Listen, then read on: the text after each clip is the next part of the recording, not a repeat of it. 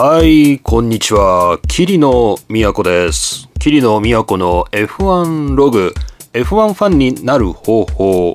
第30回目ですね。お送りしたいと思います。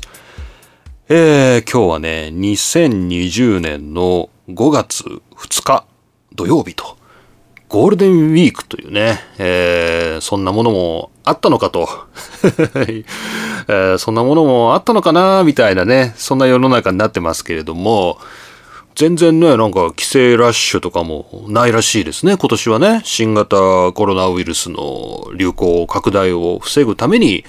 家にいてくださいっていうね、まあそういうことになってますからね。はい。まあ皆さんどんなゴールデンウィークをお過ごしでしょうか。今日はね、えーっとね、ちょっとね、僕はね、戸惑ってるよ。ちょっとね。あの、なんか F1 が、もうこれはね、始まるわけがないと。ね、あの、もう始まるわけがないってね、ずっともうなんか心のどこかで、もう決めてたんだろうね、僕は。なんか、まあ、この状況で始まるわけないよな、みたいな思い込みがあったんで、ちょっと今心の整理がついてないんですよ。ちょっとそういうお話をね、今日したいと。F1 がなんか開幕する方向で動いてるっていうね、ちょっとそういう話をこの後みんなでしていきたいと思います。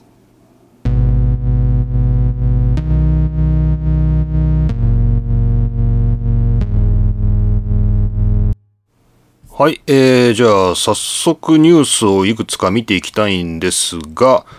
えー日経新聞ですね。日本経済新聞の2020年4月27日の記事です。F17 月開幕を目指すシリーズは15から18戦でというね。日経新聞に出てますね。まあ、共同通信の配信記事なんで、日経が取材しているわけじゃないんですが、まあ、いろんなメディアにですね、全く同じ記事が出ていると思います。えー自動車 F1 シリーズのチェイス・キャリー CEO は、えー声明を出して、7月3日から5日のオーストリアグランプリを初戦とする意向を明らかにしたと。当面無観客レースであるっていうんですね。で、7月から9月はヨーロッパ、その後アジア、アメリカを転戦して、最終戦はアブダビで収めるということで、まあ、おおむね予定通りにですね、やっていくというね、そういうニュースが出たんですよね。で、こう、オーストリア、オーストリア、7月のオーストリアから行くぞっていうのは、まあ、これ全然また別のね、えー一般ニュースなんですけど、オーストリアは、えっ、と、もう、あれですね、あの、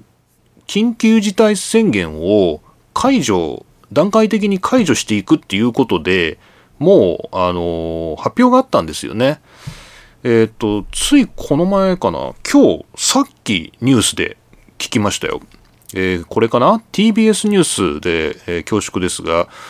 えーオーストリア欧州主要国で最初に外出制限解除5月2日8時12分ということで、えーオーストリアはヨーロッパで感染が拡大した国として初めて外出制限を解除しましたと。で、えーもう今日からですね、えー大型店も営業が可能となっており、ただ集会は10人までと。10人まで。で今月15日からは、えー営業時間や人数を制限してですが、飲食店も再開。月末にはホテルも開業ということで、オーストリアは、こう、ヨーロッパの中で先駆けて、こう、規制を解除していく、こう、そういう動きを見せたんだよね。で、それに先立ってですね、えーまあ、どうもそういう動きは4月の段階からね、オーストリアは、えー厳しい制限をね、ちょっとずつこう、緩和していきたいっていうことをね、あの、4月の序盤からね、あの、チラチラ匂わせていたんで、まあ、そういうのがあっての、この F1 のニュース、えーオーストリアを初戦として、えー、開幕したいっていうですね、え、どうもそういう動きが出てきているみたいですね。で、これに前後して、えー、いろんなニュースが出てるんですけども、これ BBC ですね、えー、英語の記事ですが、えー、これはハンガリーで、えー、無観客レース、えー、これを実施するだろうというですね、えー、そういうニュースがあります。これは5月1日ですね。まあ、本当にこの1週間ないぐらいですね。この5日ぐらいでいろんなニュースがこうバタバタと出てきたなという、まあ、そんな感じですよね。これは BBC はこれアンドリュー・ベンソンが書いている、えー、論説記事ですけれども、まあ、えー、まあ、ハンガリーはずっと F1 やるって言ってたんだよね。ハンガリーはずっと F1 やるって言ってんだけど、まあ、どうも無観客でやらなきゃいけないなっていう、えー、そういう、えー、判断をする見込みだということですね。でこっちにもうちょっとね、詳しくヨーロッパのカレンダーが、えー、この BBC の記事には書いてありまして、えー、7月5日と12日、え、どういうこと？これ。1週間、だから連続でか、2週間連続で、レッドブルリンクで2レースやるんだ。ダブルヘッダーやるってことね。オーストリーでダブルヘッダーやって、次の週にシルバーストーンでレースやって、さらに次の週もまたシルバーストーンでやるっていう、こう、レ レッドブルリンクのダブルヘッダーとシルバーストーンのダブルヘッダーをくっつけて7月は毎週 F1 があるっていうシーズンを 今計画していると。計画していると。えー、どうも皆さんそういうことらしいですよ。そういうことらしいですよ。これはできるのかな？えー、っと、イギリスはね、えー、ちょっと慎重だっていうニュースがありまして、これはあの、今日 F1 速報ですね。F1 速報に、これも5月2日の記事ですが、イギリス政府はロックダウン解除に慎重な姿勢であると。えー、まあ、ボリス・ジョンソンがですね、そういうことを言っていると。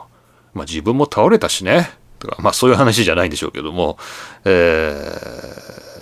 まあ、非常に長い期間にわたって流行するので、長期間にわたっていろんなことをやらなきゃいけないと。えー、なので、今ですね、緩和、えー、この何、えー、コロナウイルスのね、この、いろんな外出制限とかを緩和したら、今までの、え、イギリス国民の努力と犠牲がですね、無駄になってしまうんじゃないかと。まあ、そんなようなことを言ってまして、え、イギリスグランプリ7月19もともとのカレンダーね。で、これをさらにダブルヘッダーにして、2週連続でやろうという今、目論みがあるわけですけど、これは政府次第だと。イギリス政府次第だと、えー、どうも言うことみたいですね。はい。いや、戸惑うな戸惑うな、これ。急にそんなこと言われてもな、みたいな。なんか皆さんそんな感じしません？なんか、もう、もうちょっとなんかこう、なんだろう、心の準備がっていうか、なんかね、逆になんかさ、こう、大丈夫みたいな、なんか、そういう気になっちゃったりして、なんか素直に喜べない自分がいるんだけどな。うん。はい。まあちょっと今のね、あの、いろんなあの、一般メディアも含めたニュースを紹介しましたけれども、えー、まとめますと、えー、リバティですね。F1 の、えー、工業を打ってる方の団体ですね。こちらはもう常にですね、こう F1 を無観客でもいいからシーズンをスタートさせたいっていうことでね、えー、ずっと模索してたと。えー、まあその辺のニュースはね、皆さんご存知かもしれません。で、オーストリア政府がヨーロッパの中でいち早く規制を緩和すると。外出制限、営業禁止、そういったもろもろのですね、対コロナウイルスの制限を解除すると、オーストリア政府が発表したのを、まあ、おそらくはですね、えー、まあ、受けて、ないしはまあ、それと、まあ、シンクロしてですね、F1 はオーストリアでの開幕を目指すと。で、ヨーロッパでもやると。7月は毎週、えー、まあ、オーストリア、オーストリア、シルバーストン、シルバーストン。で、そして8月は少なくともハンガル、ハンガロリンク。ハンガリーはやると、えー、いうことを考えていると。ただし、えー、まあ、オーストリアとハンガリーはですね、まあ、もしかしたら、えー、今できるかもしれないね。無観客ではありますけど、グランプリができるかもしれないんですけれども、イギリスは政府の判断が必要だと。イギリス政府の判断が必要だと。どうも、そういうことみたいです。はい。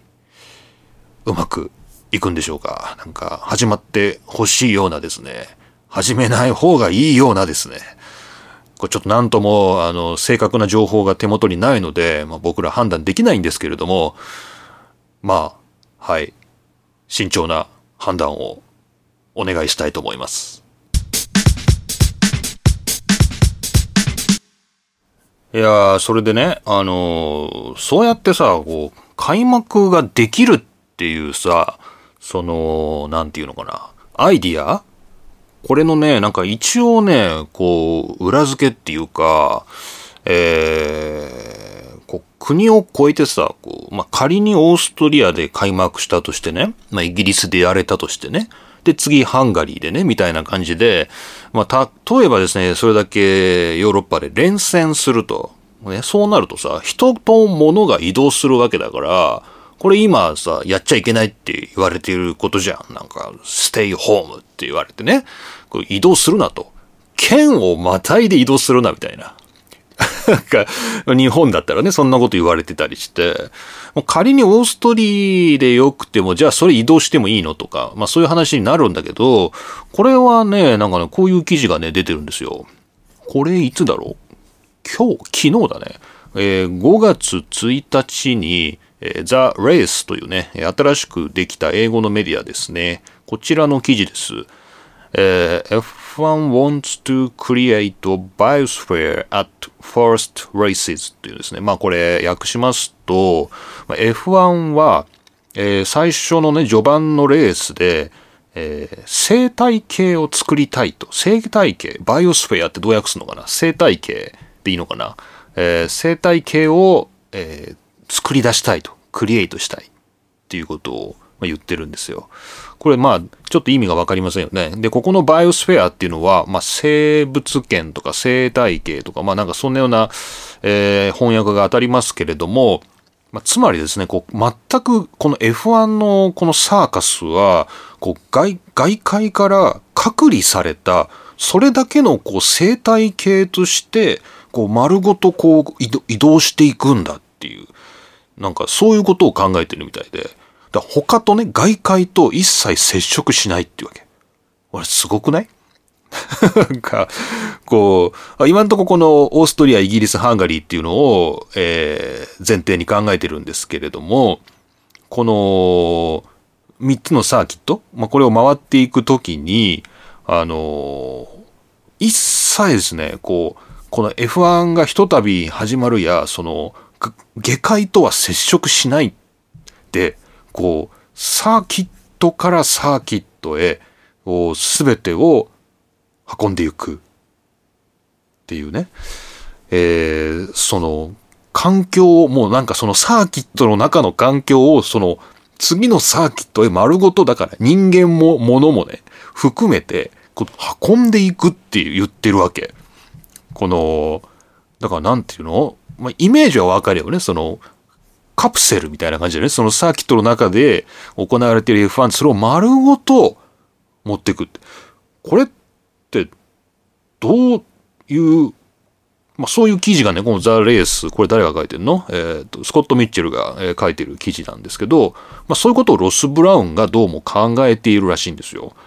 で、あの、サーキットのすぐ隣とかにこう地元のね、そのローカルな空港があって、そっから移動できると。だから、こうしかも、こう、大都市っていうところを通過しなくても、各サーキットはこう移動していくことができると。だから大丈夫だ、みたいな。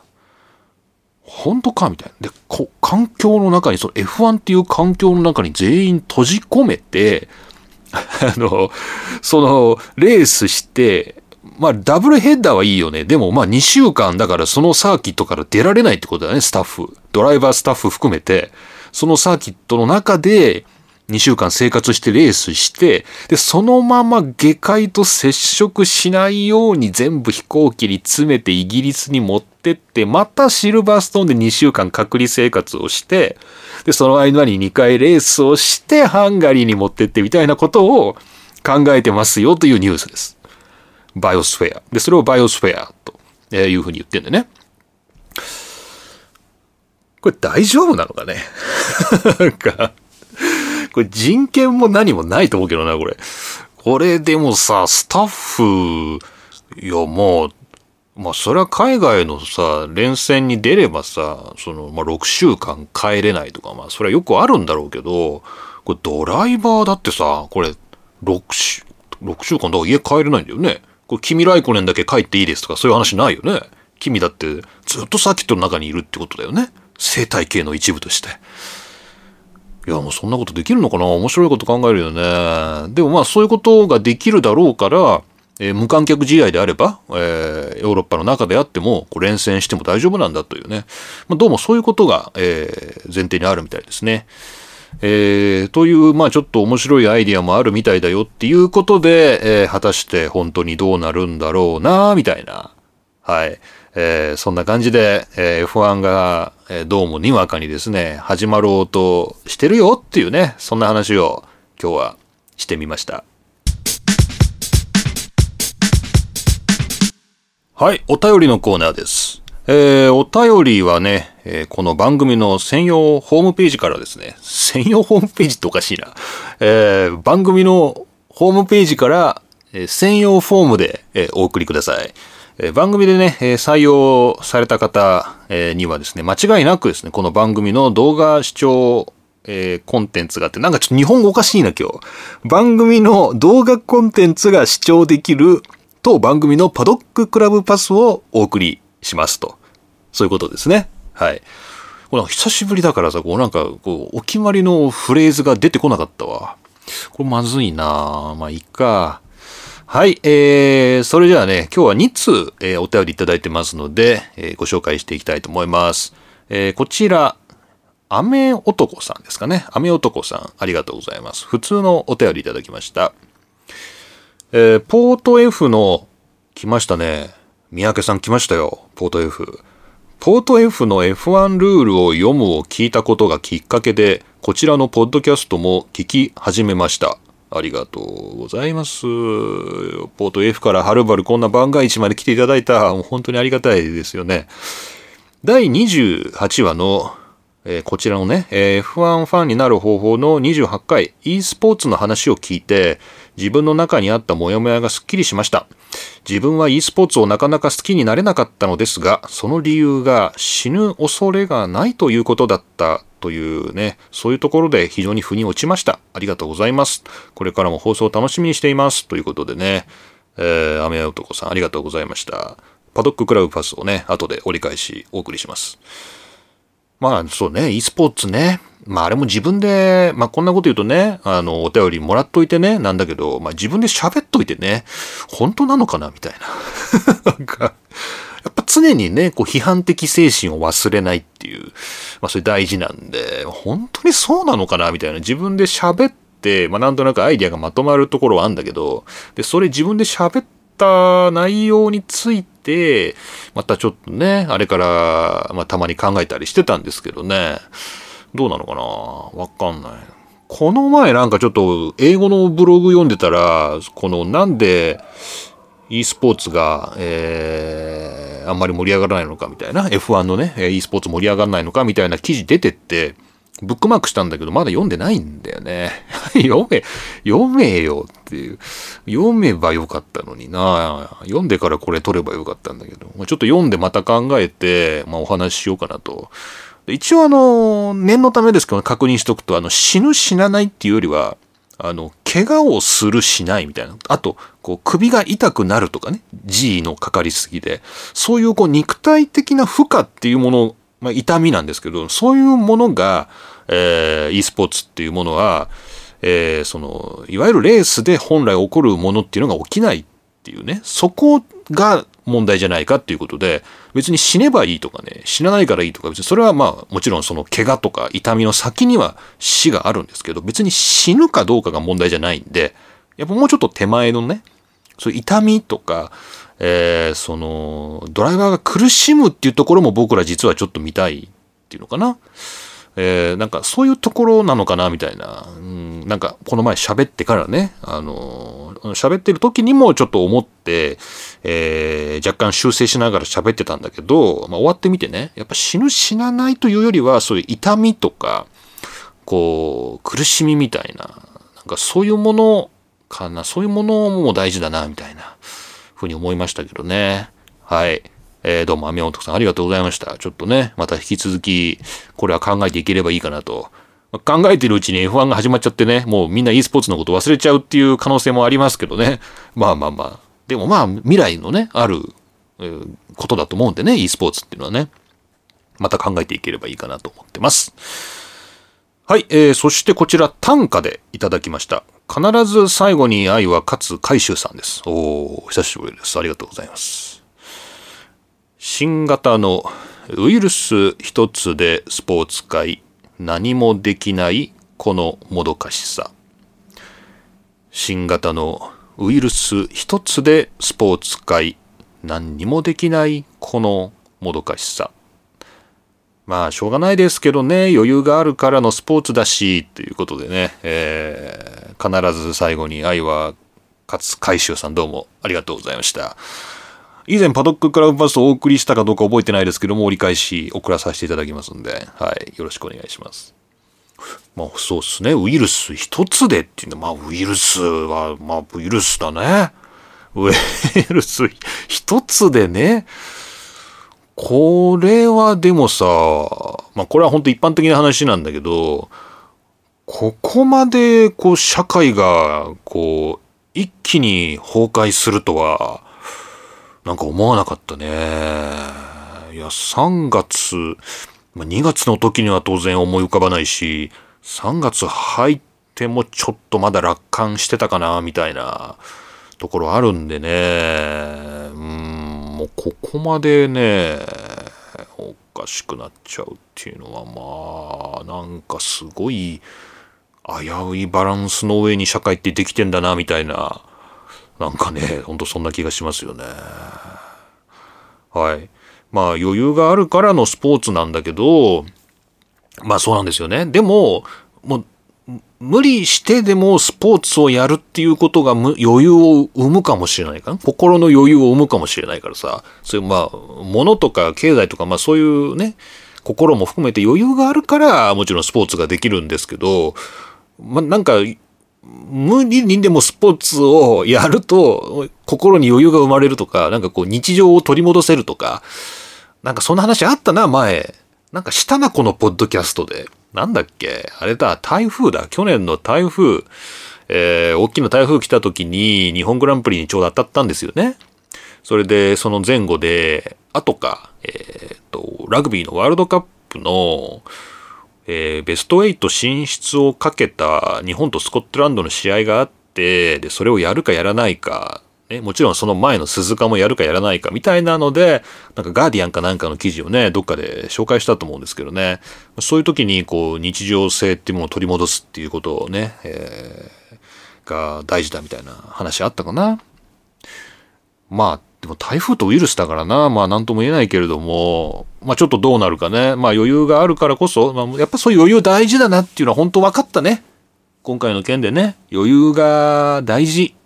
余裕は必要。ね。なんかね、ほんとギスギスしちゃってね、まあ、良くないですね。という、はい、思いました。まあ余裕があるからのスポーツなんですけどね。もうだからこそ、まあちょっとスポーツもね、久しぶりに見てみたいかな、みたいな気もしますね。はい。というわけで、必ず最後に愛は勝つ回収さんどうもありがとうございました。えー、番組宛てのお便りは番組のホームページから専用フォームでお送りください。えー、お送りいただいた方にはですね、えー、折り返し番組の動画コンテンツが見られるパドックパスをお送りします。えー今日のお二人、雨男さんとですね、必ず最後に愛は勝つ海舟さんも、ちょっとお送りいただいてだいぶ、えー半月ぐらい経ってますけれども、お送りしたいと思いますんで、よろしくお願いします。これ動画も増やさなきゃな。というわけで、お便りのコーナーでした。全然、時事ネタじゃないんだけど、これどうしても話したい話が一個あるんだよね。この記事、面白いなと思って、ちょっと紹介します。モータースポーツ .com で、結構前だな。2020年の1月28日の記事です。ジョナサン・ノーブルが書いてますね。えー日本語になってます。38歳で F1 を目指す一人のおじさんが夢を叶えた仰天ストーリーっていう。38歳で F1 を目指す一人のおじさんが夢を叶えた仰天ストーリーっていう。なんだろうね、この日本の7時ぐらいからやってるバラエティみたいな、その、バラエティの、なんか、つかみの、なんか、あの、フレーズみたいなね。これ何なんでしょうね。と思ってですね、ちょっと、なんだろうなと思ってクリックしてみたんですけど、これ全然ね、僕見てたはずなんだけど、全然知らない話で、結構面白かったんで、これ皆さん、まあリンクもあの番組のね、ショーノートに貼っときますけど、ちょっと今紹介しますね。えーっとですね、ハンガリーのビジネスマンのシャノック・ニッサニー知らんな今、人生で初めてこの名前を口にした気がするな シャノック・ニッサニーっていう人がですね、物語になってますけど、38歳の夏にですね、F1 を観戦したんだそうです、サーキットでね。で、F1 ドライバーになりたいっていうふうに思ったんだって、38歳の時に。で、あのーで、結果としてですね、彼は F1 ドライバーになれたんですよ。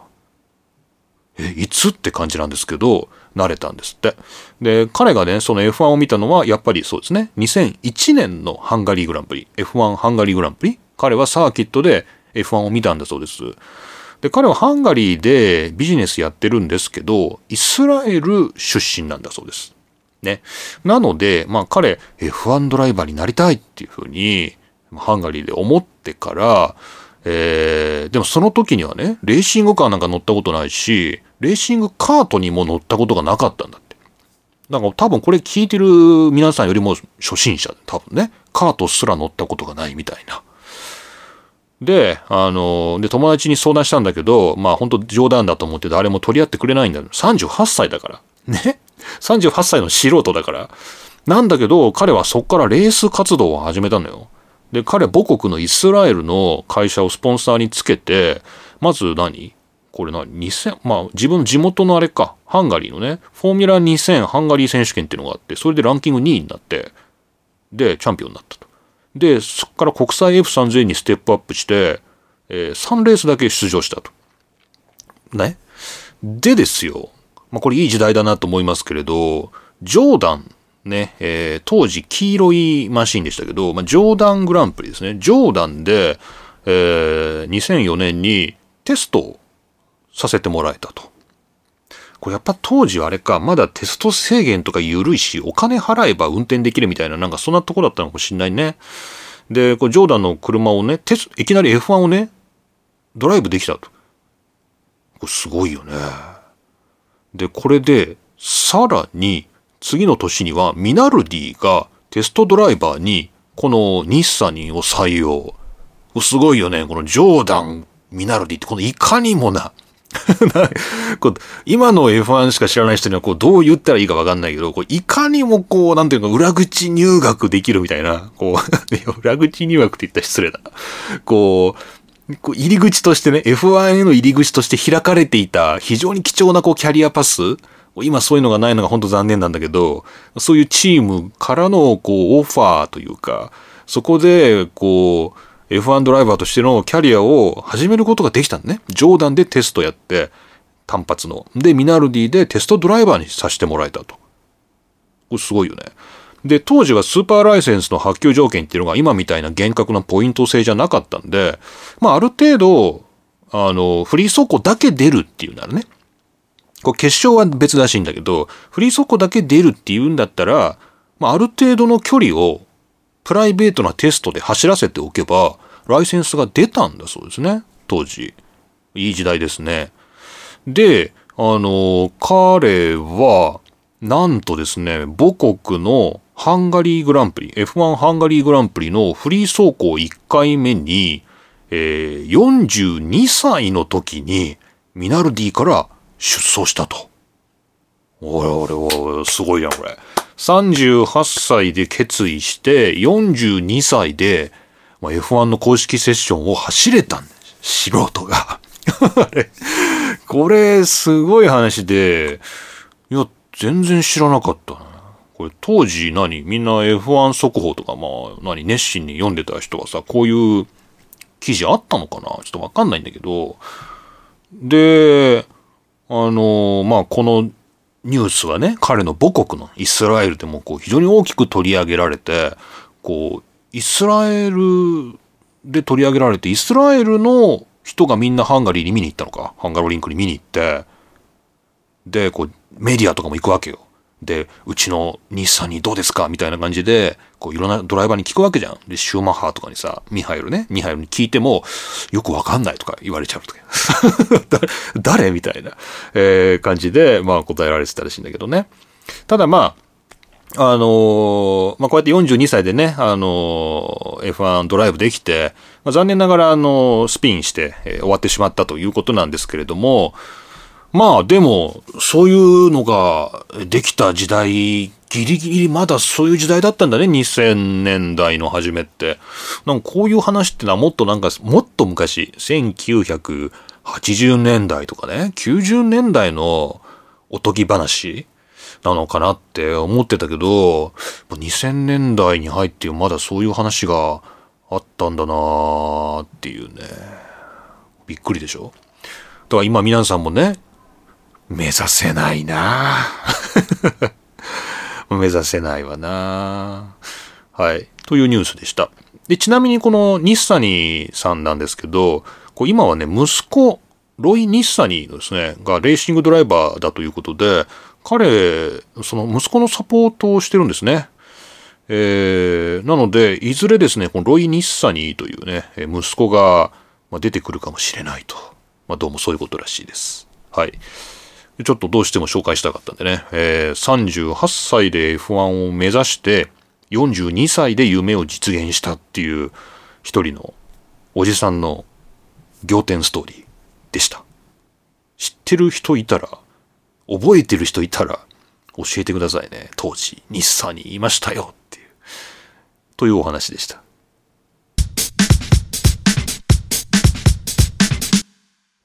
あと、いくつかちょっとちっちゃいニュース紹介しとこうかな。なかなかね、この、なんつうの、この番組のね、リリースタイミングがさ、よくわかんなくて、その時々で、こう、ニュース貯めるんだ、あ、これ紹介しようみたいに貯めるんだけど、なんかね、全部、こう、なんか時代遅れというか、ちょっと時期からずれてっちゃうっていうね、まあそんなとこあるんですけど、まあある程度味わえるやつをね、ちょっと3つぐらい紹介します。簡単にね。これ一つ、エンガジェット日本版ですね。エンガジェット日本版の2020年4月19日の記事です。フォーミュラー E 中止レースの代わりにビー玉レースを開催っていう。えー、フォーミュラー E が中止になったパリのグランプリの代わりにビー玉レースを開催したっていうね、ニュースです。これは面白かったわ。これ面白かった。あの、まあ、パリのサーキットなんですかね。これよくわかんないんですけど、僕。これ詳しい人ちょっと見て、ちょっと考えてほしいんですけど、あのー、何？ビー玉だよ。本当のビー玉ね。ビー玉をコロコロコロコロって同時に転がして、こう、だから、ぐるぐるぐるぐる回るっていう、なんか、そう。で、そこに実況をかぶせてるっていうやつなんだけど、結構ね、やっぱね、実際の物理法則で動くから、ビー玉って 当たり前だけど、こう、物理に反しないからさ、そういう意味ではゲームの中よりもリアルなんだよね。その、本当のものが動いてるから、これも結構大事なとこなのかもしれないね。こう、なんか自然なんだよね。やっぱ、もう自然のこう法則に反してないっていうビー玉。で、あのー、結構ね、あの、あ、これもいいなっていう風に、あの、思ったんで、これ F1 でもやってくんないかな。ビー玉でね、やってくんないかな、みたいな、えー、風に、えー、思いました。丸っていう、えー、そんだけの話です。はい。もうやんないのかなこれ、フォーミュラ E。えー、まあ、エンガジェットが記事にしてくれるんだからいいよね。で、これ、えー、じゃあ、はい。はい、次。えー、次ですが、これはですね、久しぶりに見たなと思って、マックス・モズレーですね。えー、元 FIA の、えー、まあ、一番偉い人、マックス・モズレーがですね、急にメディアで、ポポンと出たね、4月の半ばぐらいにね。で、これ、どうもね、ドイツの、えー、新聞かな ?DPA。ドイツの新聞がね、このどうもモズレーにインタビューしたらしくて、それを元にした記事が、なんか量産されたみたい。うん、多分一つのインタビューを取って、その中で言ってることを、小出しにいろんな記事にしたみたいな、多分そういうことじゃないかなと思うんだけどね。で、このマックス・モズレーが、えー、これは、えー、っと、4月14日の記事は、2020年シーズンはキャンセルしろっていう、ね、あの、中止にしろって、え、言ってるよっていう記事ね。これいいでしょ？で、あの、まあ本当そんだけの、本当そんだけなんだよね、この記事。で、これは、まあ同じ日だな、やっぱ4月14日。これはね、グランプリ .com ってところで出てんだけど、ちょっと聞いたことないとこなんだけど、えー、マックス・モズレーは、えー、F1 に、F1 ドライバーになる、えー、方法を、えー、もうちょっと簡単にできなかったっていうことを非常に後悔していると。えー、そういう記事ですね。こっちの方が面白いかな。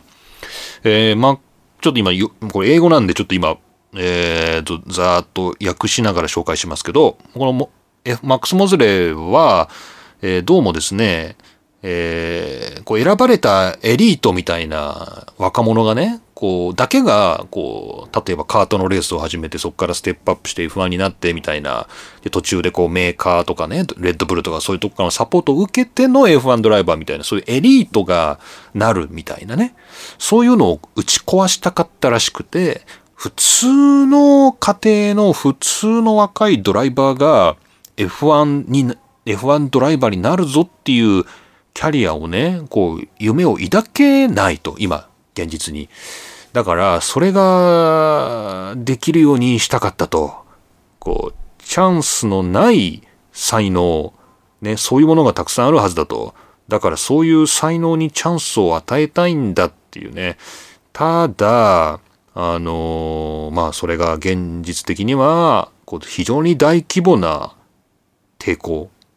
にあってかな。えー、できなかったとま。それを後悔しているということだそうです。なんかさっきの日産に、ね、38歳のおっさんがみたいな話と、まあ、リンクしなくもないけれども、まあ、どうもね、あの、マックス・モズレーって言うとですね、あの、安全性の向上に本当に尽力したって感じですね。93年から FIA の会長で、2009年に、ちょっと不祥事、トラブルでですね、辞めるんですけど、93年からでしょ？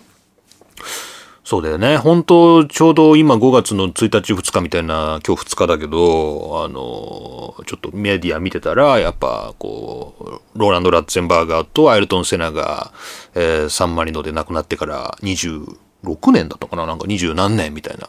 えー、感じのね、あの、追悼記事というか、振り返りの記事が出てたりしましたけど、まあ、本当にその後ね、この会長になって、こう F1 の安全性を向上させるんだっていうことでね、あの、頑張ったのが、まあ、モズレーですから、えー、まあ、そういう功績は認めつつですね、あのまあ、本当はもうちょっと F1 っていうのを門戸を解放したかったと、えー、どうもそういう野望もあったようです。今日というか、今年でモズレ80歳。80歳か。というですね、えー、お話でした。えー、まあちょっと3つパッパッパーンと紹介しましたけどね、えー、まあ面白い記事結構、え、出回ってますね。また、ちょっと目に留まったものがあればね、こんな感じでも紹介しようかなと思います。リンクはあの番組の、えー、ショーノートに貼っておきますので、興味のある人、そちらからリンクを飛んでですね、読んでみてください。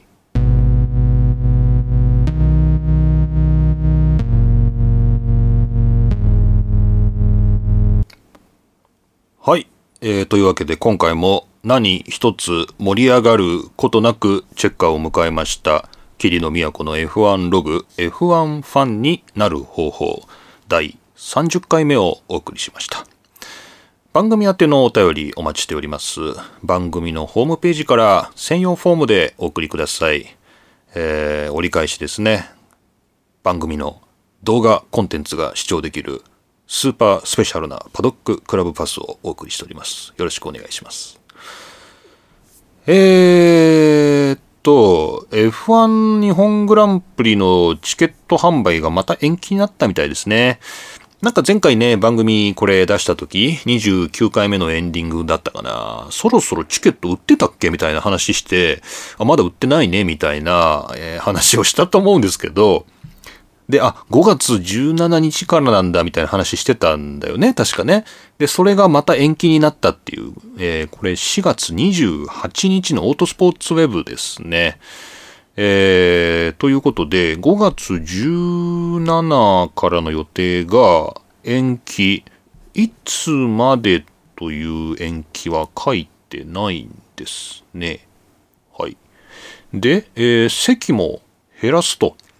仮説がなくなるんだね。A1 仮説、A2 仮説、C 席上段仮説、I 仮説、I ってどこ ?I? I ってどこ？ん？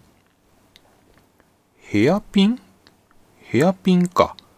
ヘアピンの、ヘアピンの立ち上がりが見れるとこね。多分ね。はいはいはいはい。そのあたりの仮設席がなくなると、えー、いうことですね。で、今後のチケット販売内容は決定次第アナウンスしますということで、まあ今未定ということですね。はい。えー、どうもそういうことになったみたいで、ちょっと僕もね、いつ、えー、チケット買うべきなのかっていうか、買えるのか、ね、よくわかんない状況ですけれども、まあそういうことになっているようです。えー、今後の F1 の日程は確認するまでもなく中止延期なんですけど、さっきのね、日経新聞の記事でも出てましたが、オーストリーですね、オーストリアが無観客レースというものを許可すれば、7月の3日開幕と、えー、だ7月5日が決勝ですね。あ、でも、まだ2ヶ月もあるんだ。まだ2ヶ月もあるんだね。だいぶ先だね。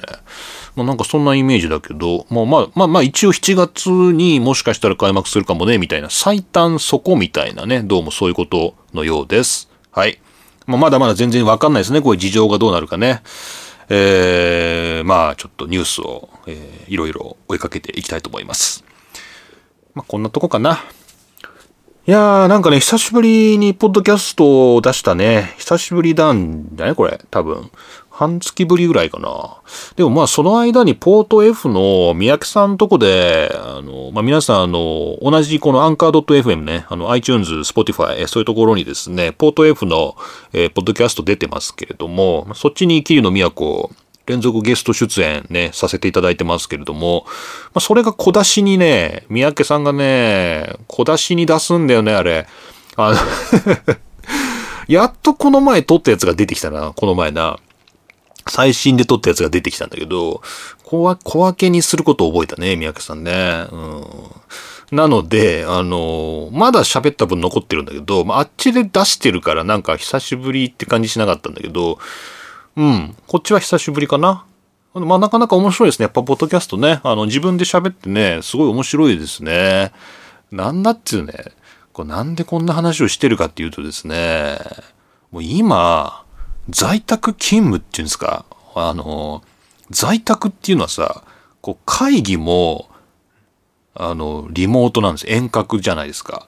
で、こう、マイクと、まあ、本当マイク、一緒なんですよ、ポッドキャストと。マイクと、まあ、イヤホン、ヘッドホンして、で、それでさ、会議だから1時間半とかさ、やるわけ、2時間とか。もうなんかそういうのやってると、もうなんかもう、ポッドキャストお腹いっぱいみたいな、もう、もうマイクに話したくないですっていう、仕事で話してるから、もういいですみたいな。なんかね、そういう気分になっちゃってですね、良くないね。でもやっぱね、こうやってね、改めて同じなんで、全く同じなんですけど、マイクに、こう、ヘッドホンつけて喋るっていうのは全く仕事と一緒なんですけど、やっぱ全然気分が違うね。この F1 ファンになる方法を収録するっていうのは。これはいいね。やっぱリフレッシュになるね。これはいいことだ。これは聞いてる皆さんがいるおかげということで、どうも本当にありがとうございます。なんかね、これ、なんか今全然関係ない話を思い出したんだけど、あの、昔ね、あの、ルポタージュ漫画っていうか、ルポのね、漫画でね、こう、専門家を取材していくみたいなやつで、あの、タバコの、タバコね、F1 とタバコって関連してるから、これ間接的な F1 の話や。あの、タバコの、タバコの開発をしてる人。タバコの開発をしてる人、あの、タバコの味とか香りを決めてる人？ブレンダーっていうのかな？こう、ちょっと忘れちゃいましたけど、その取材をしたその漫画があって、ちょっと今パッとね、出せないんですけど、まあ確かにタバコも人間が作るわけだから、その、専門の人が作ってるわけじゃん。で、そのテイストをね、決めてるわけ、タバコの。微妙な配合とかで。でさ、その人を取材してて、で、仕事でタバコ吸うわけよ。ね。だから、一日中朝から晩までタバコ吸うわけよ。仕事としてね。で、これはもうちょっとこういう味にした方がいいなとか、これちょっと味変わっちゃったなとか、そういうことやるわけでしょ？で、その人に、えそんな一日中タバコ吸って、で、なんか帰って趣味とかあるんですか？帰ってから何されるんですか？って聞いたら、やっぱ帰ったらやっぱりタバコ吸うことが楽しいですね、みたいな。そのまだ、まだタバコ吸うのか、みたいな。やっぱそう仕事と違うタバコはもうまたうまいんですよ、みたいな話をしてて、すごいなと思ったんだけど、それに近いね、今の霧の都は。仕事でもマイクに話し、話し続け、で、こう趣味でも話すっていうね。まあ、まとこ、誠に罪深い。本当にね、もうそんなコロナ生活を送っております。はい。また皆さん、えー、ニュースが溜まった頃にですね、お会いいたしましょう。というわけで、F1 ファンになる方法、今回も、桐野都がお送りしました。